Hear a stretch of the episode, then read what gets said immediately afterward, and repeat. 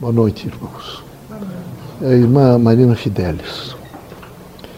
Eu quero conversar com os irmãos assim como alguém que nessa é, postura de não estar mais encarnada ainda examina os senhores e sente essa efetivação dos senhores. Os senhores todos esquecem que é muito provisório.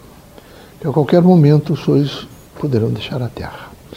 Me parece que os senhores sempre fazem dívidas. Às vezes os senhores cobriem as dívidas, às vezes os senhores, nesse momento, entendem que os senhores têm créditos, mas que os senhores têm efetivamente uma linha de compromissos numa, num processo de construção humana, particularmente os espíritas, os senhores já deveriam ter sido sensibilizados para entender a responsabilidade que acontece com os senhores todos em estar na Terra. Essa responsabilidade, ela tem características variadíssimas. Em primeiro lugar, por exemplo, é preciso perguntar espaço-tempo. Como é que os senhores, nesse momento, veem esta unidade? Como é que os senhores estão administrando essa unidade tão difícil no espaço, que nós chamamos espaço-tempo? Não é espaço, é no espaço, o espaço e o tempo. Como é que os senhores vivificam e como é que os senhores, nesse momento, fazem o comportamento dos senhores em torno dessas relações? É, outro elemento importante é os senhores entenderem processo. Os senhores imediatamente começarem a prescrutar um pouco sobre o processo. O processo, por exemplo, de ter reencarnado, o processo, por exemplo, de ter sido educado, o processo de ter encontrado algumas pessoas, o processo de ter casado, ter filhos, não ter casado, o processo do trabalho dos senhores, porque nesse processo tem as chamadas implicabilidades. São muitas, meus amigos. São muitas. E que era preciso cada um cautelosamente conhecê-las. É necessário conhecê-las. É necessário se ater um pouco e verificar. Os senhores começam, nesse momento, o país dos senhores, a fazer um ensaio de sair de um país, quase sem memória, para entrar num país que tem memória. Então, é, é, consecutivo que os senhores vão criar uma teoria geral da cultura brasileira. Em face dessa teoria geral da cultura brasileira, os senhores vão fortalecer o eixo político, o eixo social, o eixo econômico, o eixo cultural, consequentemente a moral, a ética, os costumes, o trabalho, os modos, a tradição, o folclore, as artes, os ofícios. Os senhores vão, nesse momento, fazer uma revisão deste elenco de elementos que compõem uma ordem humana. Mas para se fazer essa revisão desse elenco, vejo, de variáveis, era preciso que os senhores entendessem um pouco as variáveis. É, nós percebemos, nós espíritos, percebemos nitidamente, que os senhores, e como toda a humanidade, têm uma ânsia para ser feliz. Mas não, não se iludam, meus amigos. Felicidade não é a outra pessoa, nem é de maneira nenhuma um emprego, nem é ganhar bem, bastante dinheiro, nem é nesse momento dizer que está sendo respeitado pela comunidade, que é chamado de doutor, que tem essas características, ou que tem uma, uma origem nobre. Isso não é felicidade. Felicidade é uma consciência crítica, vejo, que envolve no espaço, espaço e o tempo. Como é que eu administro? Como é que eu administro a minha vida no cotidiano? De que maneira eu faço, vejo, essa relação comigo mesmo, em um contexto que me que diga-me com, com tranquilidade, sou eu mesmo, minha consciência está dizendo, você é livre. Você é um homem livre. Você tem uma característica que você deve, nesse momento, alcançá-la por inteiro. Alcançá-la, por exemplo, no que diz respeito à liberdade. É difícil, extremamente difícil. No entanto, eu tenho que mergulhar um pouco na minha própria consciência e descobri-la nos, chamados reveses da vida, que estão todos registrados, e, consequentemente, nos objetivos que detenho em torno do amanhã. Veja, trabalho, processo de vida, encontros, materialidades diversas, consciência de felicidade, consciência de infelicidade, desencarnes, reencarnes. Esses elementos todos estão no devir. O que passou, os senhores já registraram. Daqui, todos essas esses elementos, os senhores estão pensando porque eles são acontecendo, acontecente. Eles vão, em um processo, permitir que aconteçam. Então, o que aconteceu, aconteceu. Daqui para frente é o devir. E senhores terão que perguntar: como é que eu vou me comportar amanhã diante desse fato, daquele outro fato, do outro fato e daquele outro? O que é que eu espero para mim? Não é para os outros, nem espero uma situação de, de sucessos. O que é que eu espero? Como é que o meu eu interno consciente responde a um eu questionador? Como é que eu, eu nesse momento, pergunto ao meu ser a característica, por exemplo, de, de eu compor um design de, de, um, de um espaço que eu estou vivendo? Nesse design, o que é que ele diz a mim numa, num campo objetivo, a relação do meu ser, veja, com o espaço-tempo e com o espaço-espaço. Como é que eu verifico, por exemplo, cautelosamente, a dimensão dos caminhos que faço? Como é que eu estou caminhando? Eu caminho como? A doutrina dos espíritos, quando Kardec, vejo, em um asseveramento extraordinário, já numa linha da departamentalização da ciência. Disse: o Espiritismo é ciência, filosofia e religião. Ele tem a representatividade, portanto, da macrocultura humana, que é ciência, filosofia e religião e os costumes a força dos costumes.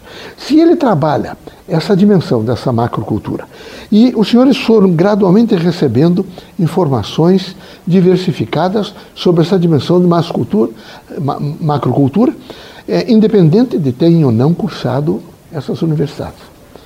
Leram livros. Estão nesse momento se acautelando numa dimensão de conhecimento é preciso que os senhores estejam em condições de fazer uma fundamentação da vida dos senhores no espaço do espaço-tempo. Senhores têm que fundamentar. Por exemplo, eu até aqui, tudo que eu fiz está registrado. Tudo que eu tenciono alcançar é devir. Tudo. Amanhã vou levantar às 8 horas, devir. Será que levanto? Por isso, o doutor Antônio Green está trazendo a vocês a dimensão, por exemplo, da indeterminação e da incerteza. É para que vocês entendam que ela imediatamente faz um resvalar e todos caímos em um mesmo, em uma planície, onde nós teríamos que aprender, porque é a força do nosso livre-arbítrio. Na medida em que nós erramos e acertamos, nós compomos o nosso livre-arbítrio. Nessa composição do livre-arbítrio, que é extremamente significativa e significante. Ela não é só significativa, nenhuma titulação para que se faça linguisticamente entendimento. Ela é significante a cada um. Ela tem profunda significação. Então, vejam, em primeiro lugar, eu preciso saber: eu tenho controle emocional? Eu tenho controle emocional? Eu sou um sujeito descontrolado, basta uma notícia do terceiro vizinho à minha esquerda nesse momento e eu imediatamente me descontrolo. Eu tenho uma relação, por exemplo, boa com o mundo. Eu compreendo a mundanização que se operou em mim, desde que eu engatinhei, depois eu levantei-me com as pernas um pouco cambaias, eu dei alguns passos e aprendi. Eu, é, eu compreendi, por exemplo, que através de uma linguagem me disseram armário, me disseram porta, me disseram cama. E eu fui recolhendo, naquele momento, não é, um instrumental linguístico em um campo extremamente utilitário, é, em um processo que tem uma representação denominativa, mas com, com significantes para mim. Nessa relação, eu vou me mundanizando e vou imediatamente aprendendo todas as coisas do mundo. Eu faço um campo etário, em primeiro lugar, até no nível cognoscível, aquilo que é possível. Três anos, quatro anos, cinco anos, sete anos, onze anos, dezesseis, vinte. E nesse alto processo cognoscível, eu vou processando. O fazer, o compreender, porque eu preciso, antes de mais nada, fazer compreensão das coisas. Porque eu tenho necessidade de explicar ao meu eu mais profundo e ao, ao meu eu mais exterior. Quem tem que explicar ao meu eu o que é que está acontecendo, por que, que deu errado, por que, que eu quero isso ou quero aquilo, sou eu. Então eu tenho que entender. Eu tenho que fazer um esforço para entendimento. Na medida que eu faço esse esforço para entendimento, eu faço um esforço complementativo e começo né, me pôr em posição de captação de novas, novos conhecimentos que vêm em forma de instrução, de educação, de fatos, de atos, de comportamentos, de legislações, enfim, as coisas vão compondo na minha vida para que eu possa, da melhor maneira possível, novamente retornar a uma linha de entendimento, que eu preciso entender para explicar. E eu só vou poder re resolver efetivamente as coisas quando eu expliquei. E expliquei a minha vida, ao meu ser consciente. Então, vejam senhores como é necessário fazer-se compreensão da linguagem espiritista. É preciso, de alguma forma, que os senhores estejam preparados para assimilar mais. Nós não estamos querendo que os senhores nos ajudem, que os senhores estejam em, em, prontidão, por exemplo, para qualquer momento em que se faça necessidade, ligado às casas espíritas, os senhores se ponham a posto. Não, nós estamos preocupados em que os senhores, na cotidianidade dos senhores, na, no pluralismo e na diversidade do cotidiano, os senhores estejam instrumentalizados para responder a contento às situações todas. São diversas. O que é que isso representa, senão um grande desentrosamento da cultura? Um, um elemento que ele, ele não bate uma coisa com a outra. Ele tem dificuldade de fazer, de se casar, de se integrar. Ou as, os profissionais não estão sabendo explicar para que as pessoas possam compreender e elas possam explicar a si mesmas. O, o quadro é um quadro. É, o, o pior é as crises vinculadas. Eh, imagine um, um, médico com 26, 30 anos, 40 anos, ser assassinado. Um juiz de direito, um funcionário público, por uma, por uma incúria humana, por um sujeito que não soube administrar bem. Não imagine que só o criminoso é responsável. Os senhores todos, na, na mão que os senhores vão, no sentido de contramão, de entender que os senhores não têm dever de, de explicar nada para que as pessoas compreendam, os senhores armam as pessoas contra os senhores. Os senhores armam as pessoas é, que, começam a pedir, nesse momento, é, não é? vingança internamente. Então, os senhores devem ter sempre a preocupação sonora. Imagine o que é sonora para os senhores entenderem. Os senhores estão há duas horas sem mictar. Os senhores não foram ao banheiro. E alguém soltou uma torneira d'água. Imediatamente, mesmo o retentor, o elemento que vai segurar a urina, vai relaxar. Quem sabe alguns dos senhores têm imediatamente a urina solta naquele momento. É a linguagem das células. É muito rápido. Não foi, não foi um sentido só cognoscível de uma inteligência que permitiu que os senhores imediatamente decodificassem e colocassem lá na parte renal. Não, a, a bexiga está cheia? De maneira nenhuma. É uma composição de todo o sistema celular ouvindo. Eu estou conversando com os senhores e estou ouvindo os senhores, ou vocês. Tudo está musicado. Todas elas têm uma linguagem musical. Se isso não fosse verdade, não, é? Eh, não se teria inventado pauta, não se teria inventado de maneira nenhuma é? letras musicais. Elas não teriam funções. Vejo. E é preciso que os senhores todos entendam que da bigorna do ferreiro Veja, até o grito de uma criança há uma musicalidade. Todo o corpo do senhor está em musicalidade. E ele está se inteirando com o outro. Na medida em que eu me aproximo aqui, o sistema celular começa a falar. É a sonoridade. Ele começa a dialogar. Célula a célula. Conjunto celular a conjunto celular. Órgão a órgão. Então, em primeiro lugar, autoconhecimento. Eu tenho que aprender a sentar, a relaxar, a fazer indagações ao meu ser e imediatamente aprender efetivamente a me conhecer. Na medida em que eu me autoconheço, eu começo a conter no espaço, no espaço, o espaço e o tempo, as imagens todas que vêm que eu não resolvi. Tem várias imagens. Vocês, certo, pelo menos ouviram falar em Freud. Pelo menos ouviram falar. Não é possível que eu não tenha ouvido falar. E Dr. Freud é categórico quando trata dos recalques a composição do recalque. Ele não está longe da realidade. E nesse, nesse processo de meditação, que as patologias todas, elas se assentam, tomam força em torno da falta de autoconhecimento do corpo. É preciso se autoconhecer. É melhor que qualquer indicação. Se realmente fizerem meditação, estarão resolvendo toda, todos os problemas, todas as, as, as diversas situações e todas as angústias. que é que um indivíduo sadio? É preciso que vocês perguntassem muito.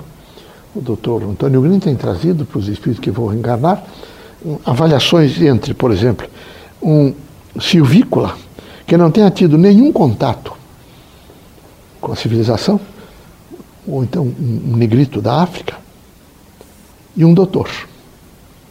E vejam quem é que é saudável. Avaliem quem tem saúde. Quem realmente vive melhor. Quem nesse momento tem mais. Bom, é limpo, o doutor é limpo, almofadinha, tem gravata, tem, passa remédio para não ter os cheiros das glândulas, os pés estão limpos, as unhas cortadas, mas a saúde. A saúde está lá embaixo. Primeiro que nem mastiga, até os dentes para o futuro, se isso continuar assim, por isso veio implante. Está o titânio aí para implantar, porque vão perder os dentes. Não uso mais os dentes. Vão perder. Não, está tudo liquefeito.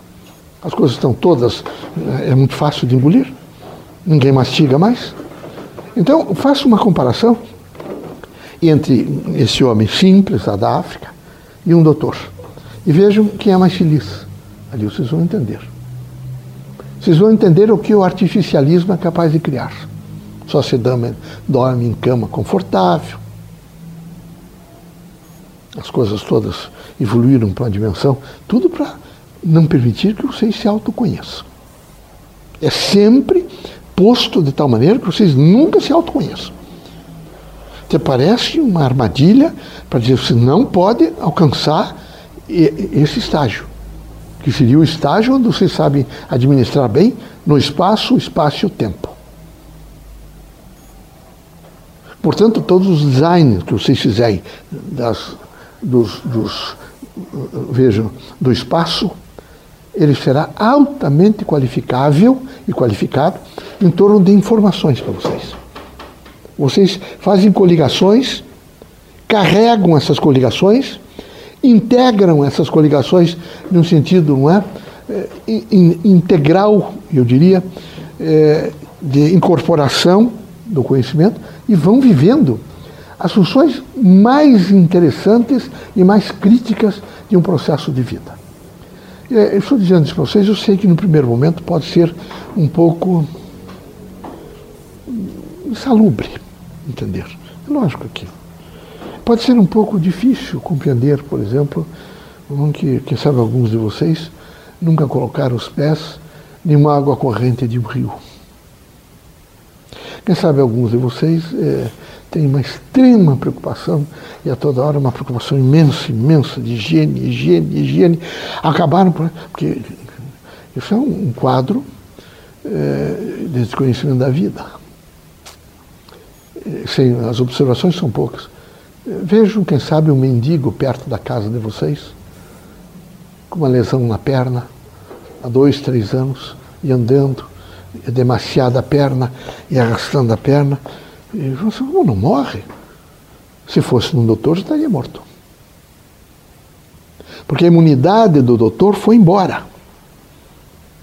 A dele não. Ele teve que treinar, por exemplo, para conter a fome. Ele teve que treinar, nem toda hora tem água. Ele teve que treinar. Ele teve que, todo o seu organismo se especializou para matar alguns micro-organismos, imediatamente ao chegar nele. Então, vejam, é um contraditório que a gente precisa, nesse momento, entender. A gente tem que fazer um esforço para entender. Eu não estou propondo para vocês que vocês fiquem descalços, farrapados e que vão viver em tendas, não é nada disso. É para fazer um entendimento é, da, do processo civilizatório, como é que ele foi, e o civilizatório, não em um sentido, por exemplo, das pirâmides, ó, do Egito, daqui do, do, do México, ou das, das, grandes usinas, ou dos arranha-céus, ou dos, dos grandes templos, nada disso. Eu estou querendo que vocês se perguntem muito o que é civilização. O que será que é civilização? Está lá o código da Murabi. O que será que é esse código? Está lá algumas determinações dos imperadores de Roma. Estão lá, por exemplo, a força de Pipino o Breve, que deixou algumas coisas escritas. Vejam, por exemplo, a composição de pessoas que vieram pontualmente, como a Polônia de Perga. Façam a relevância, por exemplo, de criaturas críticas como é, é, o, a, o critério de levantar a história de alguns vultos, como Maquete e o Senar. Você detém um pouco. Quem foi essa mulher? Como é que ela foi pesquisar? Como é que ela levantou a história desse imperador? Foi difícil. Até ela era difícil, inclusive, entrar em intimidade, mesmo de um homem que tenha desencarnado há mil anos ou mais. Aí está a força do quê? Quem adentrou alguns desses, vejam, desses chamados espaços, espaços que tem o cunho de uma formação, é? vejam, ele entrou num pensamento de entidade, é difícil, tanto que o povo simples disse: quem foi rei não perde nunca majestade. O povo é sábio, meus amigos. Muito sábio, muito sábio. Ele tem um poder de observação fantástico. Porque o costume é a prática reiterada, uniforme, constante, como se for a lei. É o costume, no mundo inteiro, assim. E o costume tem uma força transformadora nele mesmo. Revertente atuante, crítica. Muita paz para vocês, que vocês sejam muito fortes, que tenham uma expressão de alegria, que é muito importante essa expressão de alegria. Vejam como nós precisamos, nesse momento mais do que nunca, caminhar é, para explicações que não sejam esdrúxulas sobre o problema do desencarne. É, percebo nessas, nesse desencarne coletivo e as aberrações que estão vindo em torno de médiums, eh, com explicações extremas, eh, eu diria esplendorosamente negativas. Elas, elas representam quase, vejo, a negação da doutrina. Não é possível se dizer, porque ou nós trabalhamos, nós temos uma linha de atuação perfeita. Eu não posso trabalhar o livre-arbítrio, ensinar o livre-arbítrio e descompensar dizendo que foram reunidas pessoas para morrer coletivamente. Eu estaria descompensando o ensino do livre-arbítrio. Eu não posso dizer, por exemplo, que uma determinada pessoa não entrou no avião porque tinha um espírito do lado, alguém, um anjo, seja lá o que for, que não deixou a pessoa entrar. Isto é horrível. É uma linha de privilégios. Aqui não há blindagem nem privilégios. E surge, nesse momento, essa composição dos médios a explicar coisas absurdas Veja que nós vamos vir à Terra e dizer, olha, aqueles indivíduos ali desencarnaram porque eles foram, nesse momento, é, sádicos em vida passada, ou eles, nesse momento, foram torturadores, por exemplo, nos campos nazi, fascistas. Nunca faríamos uma coisa dessa, isso é um despropósito, não, não, não, tem, não tem significação nem educativa. Não é? Ela não, pode, não é nem informação, ela é um quadro não é, delirante de mentira. Não pode ser feito isso. É preciso compreender, por exemplo, que estão no mundo mecânico, cada vez vai ser mais mecânico. Certo? Vai vir aqui para Curitiba, é, metrôs aéreos, um dia vai falhar.